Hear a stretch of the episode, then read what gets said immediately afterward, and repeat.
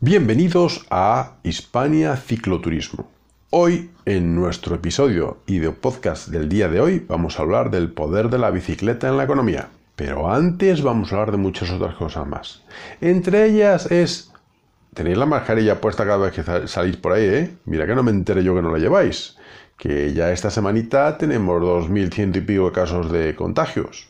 Si os parecen pocos, me parece a mí que no tenéis un poco de proporción con respecto a lo que pasó al lado anterior.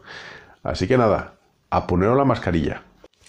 Por otra parte, esta semana, en varios grupos que tengo en Facebook de gente que hace cicloturismo o bikepacking, me solicitaron información con respecto a la Euroblock 15, esa ruta que va por todo el río Rin, que empieza en Suiza y evidentemente termina en Holanda.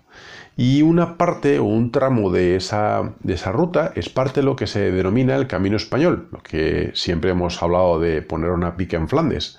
Pues eh, hay una parte de ese camino que compromete a esa etapa de ese desarrollo, de ese hito histórico en eh, la conquista de Flandes. Y eh, le comentaba a esa persona que había pues varios modelos para poder, eh, varias rutas, perdón, para poder hacer eh, esa, esa, ruta de Eurovelo. Y le había dado links en cuanto a la ruta que se hace por Suiza, la parte suiza, la ruta si se quiere hacer por la vertiente alemana o si se quiere hacer por la vertiente francesa y una vez que entréis en Holanda, pues la ruta dentro de lo que sería la ruta holandesa he publicado en el Facebook un post donde están los links colocados de cada una de estas rutas en específico, donde podéis eh, contestar pues, cualquier situación de planificarlo en cuanto a dónde acampar, en cuanto a cuál es el recorrido y cuál es la mejor fórmula de hacer el recorrido. Y sobre todo tenéis que entender de que esta ruta es muy suave, porque como va con la pendiente del río, va en pendiente descendente si empezáis en Suiza, y aunque la hagáis ascendente desde Holanda, es muy suave, no es muy, muy brusca por lo que vais a llevarla pues no muy bien, sino fantásticamente bien. Para aquellos que queráis llevar una bicicleta eléctrica, pues también lo podéis llevar porque vais a encontrar puntos de recarga en toda la ruta. Y aparte tenéis la ventaja de que vais por una Eurovelo que está perfectamente señalizada, perfectamente hecha. Yo le sugería a él que él decía que quería empezar en Suiza, pero no quería empezar desde mismo donde empieza la ruta, que es mucho más adentro, sino casi al final. Entonces yo le sugería que cogiera un avión, se eh, fuese al aeropuerto de Basel, que es compartido con Francia, eh, entrar a Basilea, Basel es Basilea, perdón, que lo he dicho en, en, el idioma autóctono de allí, y entrase a Basilea y desde ahí partiera hacia la ruta. Que le recomendaba y le sugería que el primer día pues se tomara un poco descansado, que parara en Mulhouse y que aprovechara pues de visitar el Museo del Automóvil, que es un museo espectacular donde hay una cantidad de coches impresionantes, que era la antigua fábrica de eh, lo que se conoce hoy como la marca Bugatti, pero que también se hacían coches como por ejemplo la hispano-suiza en la versión de coches que se hacían en Francia, porque la hispano-suiza no solo se hacía en España, sino también se hacía en Francia en algún periodo de, la historia. Y ahí hay, de hecho, algunos coches de la hispano-suiza que son muy importantes eh, y que tienen un significado bastante importante. Inclusive, lo que se denomina como el primer coche deportivo que conocemos eh, como hoy en día es un coche de hispano-suiza que tiene los colores de España, que es amarillo y rojo, que es espectacular además.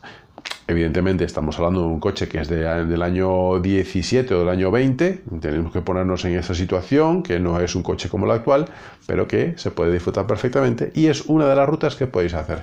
Y hoy quería comentaros esta ruta para animaros, si estáis pensando en planificar, aunque yo ya estoy viendo la segunda ola encima, pero si queréis planificarlo, no hay problema, podéis hacerlo. Al fin y al cabo, cada uno con lo suyo. Otra de las noticias que quería comentar es el vídeo que ha estado en boga esta semana de Piqué con respecto a su bici eléctrica yendo a, pues, al entrenamiento en el Camp Nou. A mí me ha parecido que un ejemplo de esa magnitud y de un deportista que es seguido por mucha gente que haga uso de la bicicleta de esa forma no solamente es un tío que tiene conciencia de todo lo que está ocurriendo, sino que yo sumaría más todavía. Es un tío que está tratando de dar el mejor ejemplo posible. Por tanto, en mi opinión particular, y eso que no soy del Barça, ¿eh? Para los que sois futboleros, yo como buen gallego tiro para el Celta, yo voy Celtiña, a la Celta, cada uno a lo suyo, no empecemos con debates, pero lo que sí quiero decir es que evidentemente lo que ha hecho es demostrar perfectamente que se puede hacer una vida en bicicleta sin ningún problema. Que cuando llueva, evidentemente se puede coger el coche, pero si no hay o si hay la oportunidad de poder andar en bicicleta sin ningún problema, porque tengas la posibilidad, ¿por qué no hacerlo? Si al fin y al cabo te ahorras el dinero del combustible y además de eso estás creando una actividad física que te viene bien para el cuerpo que sí, que es cierto que se saltó semáforos y tal, no sé qué, y hubo por, iba, iba, andando por medianas y que no llevaba y que llevaba los cascos puestos escuchando música. Bueno, tenemos que comprender algo. Primero, no están adaptados, no están eh, pensados, no tienen conocimiento total de lo que pasa en el sector y de cómo hay que utilizar la bicicleta. Eso poco a poco la gente irá cayendo en cuenta y irá entendiendo cómo tiene que utilizarla. Y tenemos que tener paciencia con esto. Sí tenemos que hacer trabajo de divulgación, de que evidentemente los semáforos se respetan, las señales de, tráfico se respetan y los cascos no se ponen, los auriculares no se ponen cuando vas andando en bicicleta. Primero porque no escuchas el coche que viene detrás y segundo porque te puedes dar un tortazo que madre mía. Así que bueno, esta noticia quería comentarla porque me parecía bastante importante. Por otra parte, siempre he comentado la, mi ruta favorita, que es el Camino del Cid, pues que sepáis que eh, en Alcubilla de Avellaneda van a volver a abrir otra vez el, em, el, bar. Eh, entonces, ese tramo que, es de un tramo de vía verde que se va a volver a abrir, según comenta eh, con Alforjas, va a volver a estar otra vez activo, esa parte del camino, eh, para poder hacer paradas en ese, en ese espacio. Por tanto, me parece muy buena esta noticia, que se empiece a reactivar y que ojalá que esto sea como una especie de autopistas de bicicleta que podamos transcurrir por toda la península ibérica, que podamos irnos de viaje o caminar o cualquier situación, caminar no, perdón, eh, conducir por cualquier eh, em, vía que podamos tener cerca y creo que eso es importante para poder empezar a, tener esto como algo normal y recurrente para nosotros. Pero, como todas las semanas, tengo también la obligación de comentaros aquellas situaciones que están siendo complicadas. Y, por ejemplo, esta semana un chico de 18 años fue trasladado a un centro médico tras sufrir una caída en bicicleta en el Grove y estar herido, gravemente herido. Aparentemente fue una imprudencia eh, de parte del chico en una zona que estaba con obras y, eh, pues bueno, lamentablemente sufrió el accidente con alguna herida que parece ser que va a evolucionar medianamente bien. Pero bueno, eso es cada uno eh, como sea. Eh, de este tipo de noticias en cuanto a, ciclistas con problemas, pues por ejemplo un ciclista navarro muere de un posible infarto mientras rodaba con su bicicleta por el parque Irisarri en Yanzi, y a decir lo mismo, no se puede salir en bicicleta tratando de ser Alberto Contador porque no lo somos, ninguno. Para eso hay que prepararse y tener una base continua todos los días, y los puedo decir perfectamente. Por ejemplo, eh, hay muchos ciclistas a nivel nacional que están día sí y día también en bicicleta todo el día. Y hacen entrenamientos y jornadas de entrenamiento de 6 u 8 horas al día.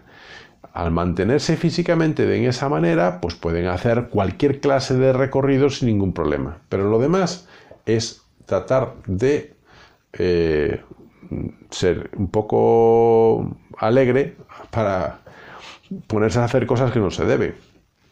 Porque inclusive te puedes encontrar como esta noticia que es la conductora detenida por presuntamente atropellar mortalmente a un ciclista llegó a circular durante dos kilómetros con la bicicleta incrustada en su vehículo. Como podéis ver, nos podemos meter en problemas muy serios a la hora de andar en bicicleta.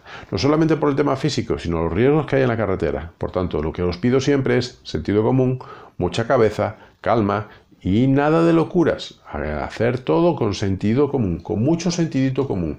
Porque noticias de estas hay a montones, a montones de ellas. Y no, creo, no quiero que ninguno de vosotros lo seáis. Es como, por ejemplo, el del deportista malagueño que fue atropellado también y se dieron a la fuga. Por favor. Bueno, vamos a publicidad un ratitito y volvemos con la segunda parte.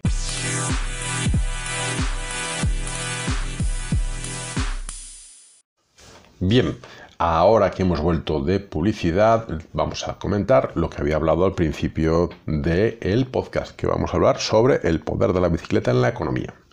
Y leí hace un tiempo atrás un artículo en Facebook, no me acuerdo dónde lo leí, donde hablaba de grandes oportunidades que ofrece el negocio que desde el cicloturismo al transporte de mercancías en triciclos o bicicletas de carga, está empezando a impulsar nuevos modelos de negocio que tienen un auge y un potencial muy importante y que en España está empezando a tener un atisbo de que empieza a tener un crecimiento. Eh, se habla de que ya se venden más bicicletas que coches, eh, que podían crearse aproximadamente unos 36.600 nuevos empleos por este modelo eh, de, gestión de la bicicleta o de que la bicicleta es parte del nuevo modelo de, de economía. Y en Madrid, en una feria de emprendedores, había alguna empresa que en ese evento hablaba de los proyectos para fomentar el uso de la bicicleta en las ciudades y cómo los servicios municipales de alquiler han ido ganando terreno, pero que no son el único modelo para la explotación económica que puede intervenir de alguna manera y propiciar a un modelo nuevo de, eh, eh, Producto Interior Bruto, o sea, de crecimiento económico.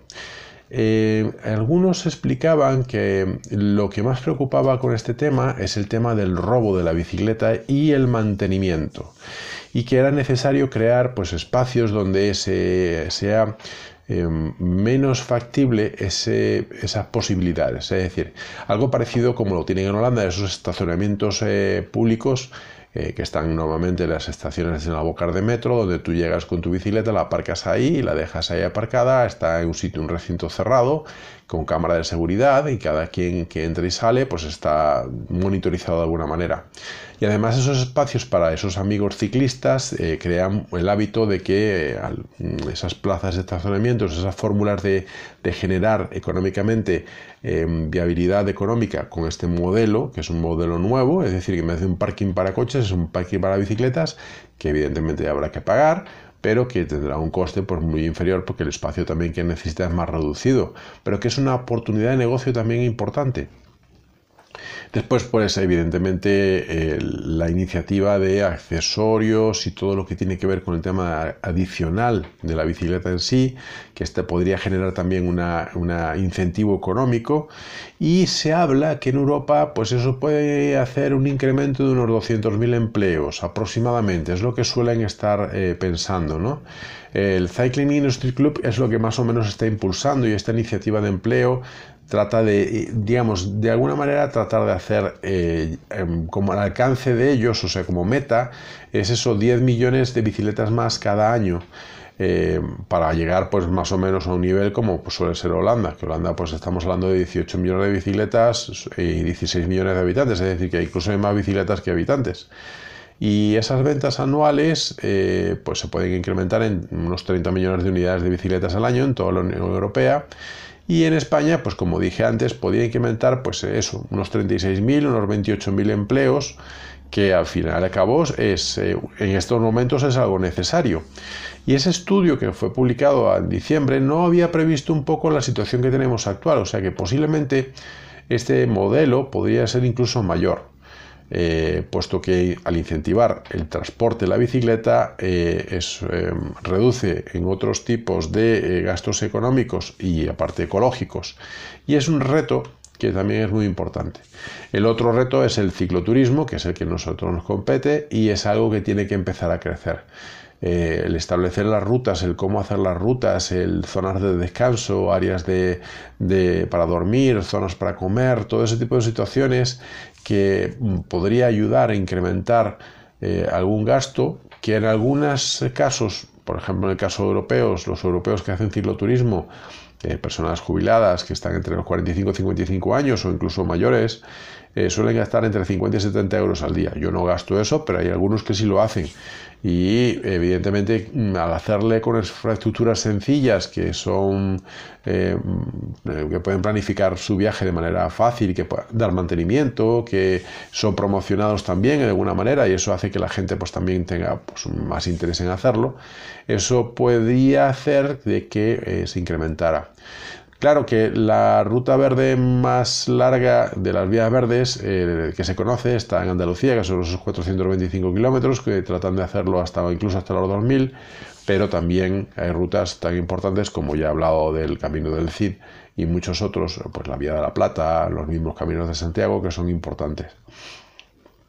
Y sería interesante que eh, este modelo eh, de, negocio que se empieza a tratar de extender, pues crezca también. Por otra parte, he hablado de los triciclos de carga en la parte anterior.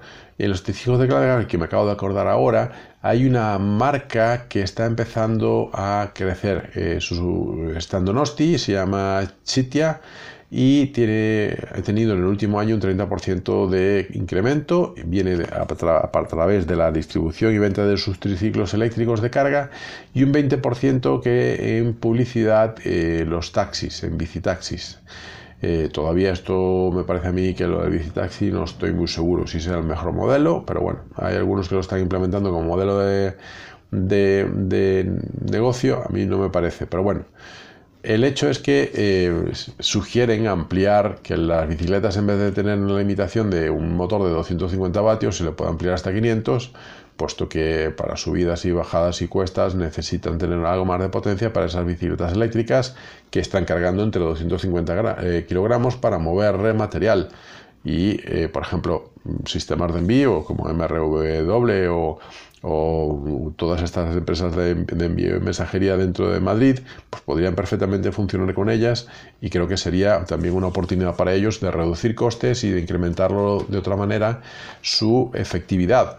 Evidentemente tendrán que necesitar más gente para distribuir el volumen de carga que tendrán ellos, pero esto es tema ya logístico que ellos sabrán, mm, cómo eh, maquetarlo, cómo hacerlo de mejor manera y sería bastante importante.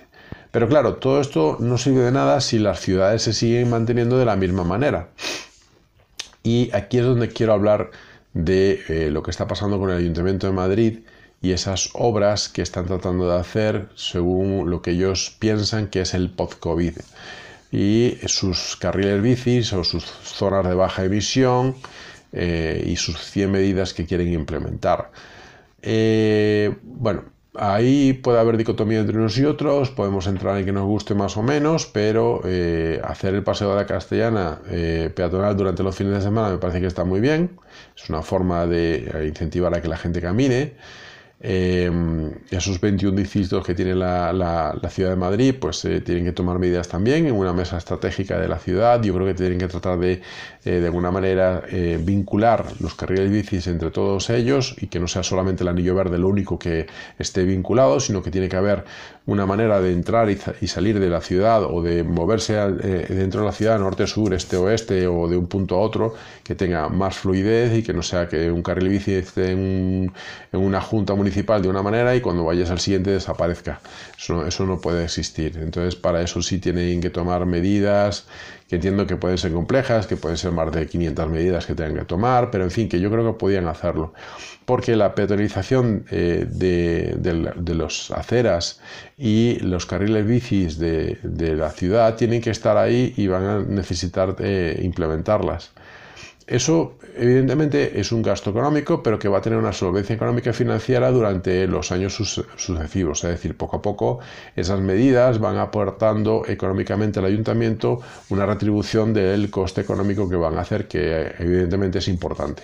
Lo que sí me preocupa es que si van a seguir con el modelo de pintar un carril que ya era de coche, simplemente pintarle, ponerle el, el logotipo de que es un carril de bicicletas, sin ninguna barrera de división con respecto al coche. Eh, cuando un coche en cualquier momento puede perder el control y nos puede llevar por delante. Eso es lo único que me preocupa con este modelo de eh, gestión de ciudad, en el caso de Madrid, que también se está repitiendo en muchas otras ciudades, porque no solamente eso, en Barcelona también está pasando y en muchos otros sitios. La cuestión es si es un carril bici que sea suficientemente bueno y que esté aislado o que de alguna manera proteja al ciclista de lo que está ocurriendo. Y lo otro es que eh, los sentidos de la marcha de esas bicicletas, de cómo van a andar esas bicicletas, en qué sentido estén. Si van a ser en doble sentido de marcha, es decir, en un sentido norte y sur, o este y oeste, eh, o si van a ser sentido único para evitar pues algún tema de infecciones, en fin, esto ya es más complicado. Pues nada, este ha sido el podcast de esta semana, espero que os haya gustado, espero que os haya de agrado. Si hay alguna cosa que queréis saber, decidlo abajo. Hasta luego.